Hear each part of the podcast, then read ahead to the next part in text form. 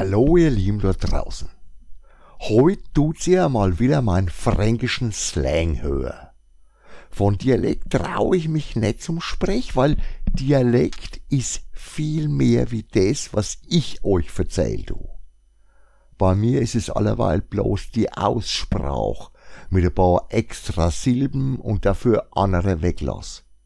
In Wirklichkeit ist Dialekt viel mehr. Da gibt's eigene Wörter, wie Verserli oder Krumpern, was nachher Bohnen und Kartoffeln sind. Verserli kommt übrigens von Fäserli, also die kleinen Fasern, wo man früher, wie ohne Gemüse noch nicht so veredelt oder auch überzüchtet war, beim Versäubern von den grünen Bohnen hat rausziehen müsst. Heute findest du die eigentlich überhaupt gar nicht mehr aber schwamm drüber. Das war eh bloß wieder so eine Abschweifung, wo ich von meinem großen Vorbild, dem Hildegunst vom Müdenmetz abgekupfert hab. Was ich euch heut erzählen wollt, ist die Leidensgeschichte von der Woche. Unser Haus hat einen neuen Besitzer. Ein ganz patenter Kerl. Irgend so ein Großneffe von der alten Dame, wo das Haus gehört hat bis es überschrieben hat. Der Typ ist nicht bloß patent, sondern auch echt nett und ambitioniert. Selbst Handwerker. Installateur.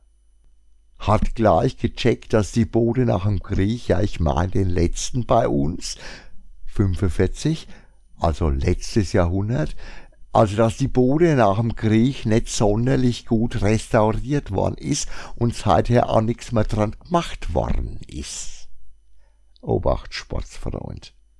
Die Leute von euch, wo unseren Blog schon länger verfolgt du oder unseren Laden schon etwas kennt du, können sich wahrscheinlich noch dran erinnern. Wir hatten schon mal unser Problemli mit der Vorkriegsinstallation. Wer's nicht kennt, da gibt's ein paar gute Beiträge von damals. Zum Beispiel Alien Invasion, Neues vom Rohrbruch. Ich tue das in dem Beitrag jetzt auch verlinken, könnt ihr also nachlesen oder auffrisch. Also sind mir Feuer und Flamme, dass der neue Pragmatiker, dem wo das Haus jetzt gehört tut, nicht bloß die Balkons, die wo auch ein Problemli haben tun, leis auch fast tut, sondern zuallererst auch die maroden Leitungen. Super, aber natürlich hat so Sache auch mehr wie einen Pferdefuß. Wir müssen natürlich auch partiell ausräumen, mit Lärm und Drecklor kommen und du natürlich auch die ganze Zeit zittern, dass nicht wegen den ganzen Erschütterungen noch irgend so Altbestand die Grätsche macht tut und mir wieder Pappmaché im Laden haben. Wie auch immer. Das sind ja alles vorhersehbare Fakten und auch überschaubare Hürden im Vergleich zur zukünftigen Sicherheit. Also waren wir trotzdem recht positiv gestimmt und wie gesagt, der Typ ist auch echt patent und kooperativ. Ein Tip-Top-Typ eben. Aber wenn er jetzt und heute nicht mehr in Franken lebt sondern seine Firma eigentlich bei den Besatzer Glöfel hat, ohne in der Kapitale im Süden, weißt schon. Aber das tut ja jetzt nix zur Sache. Mir also Frauenmodus hurtig das Zeug ausgeräumt und alles vorbereitet. Und ehrlich, a dem sei Leute sind total nett und kooperativ. Aber wenn sie teilweise einen bekannten Sprachfehler vor Richtung Ostgoden haben, du. Weißt schon, von der Sorten wo wenn's das erste Mal vor ein Kartäuser steht, du, meine, dass hinter der Scheib dem Ravel sein Broilero tanzt wird. Die sind fürsorglich und auch echt sauber. Ebenfalls für Handwerker.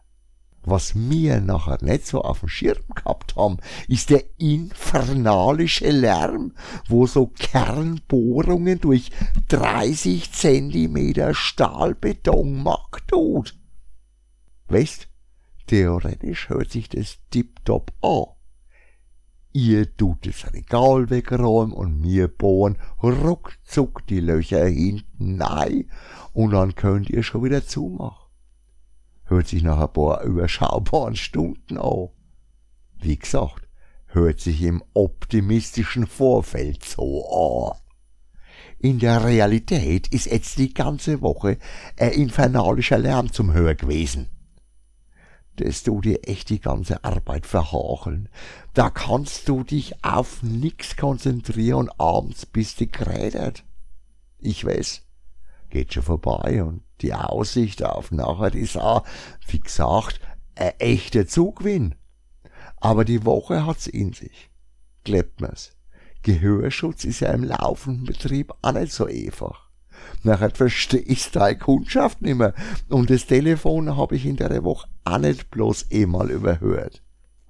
Das allerdings ist eher in die Kategorie Seichen einzusortieren.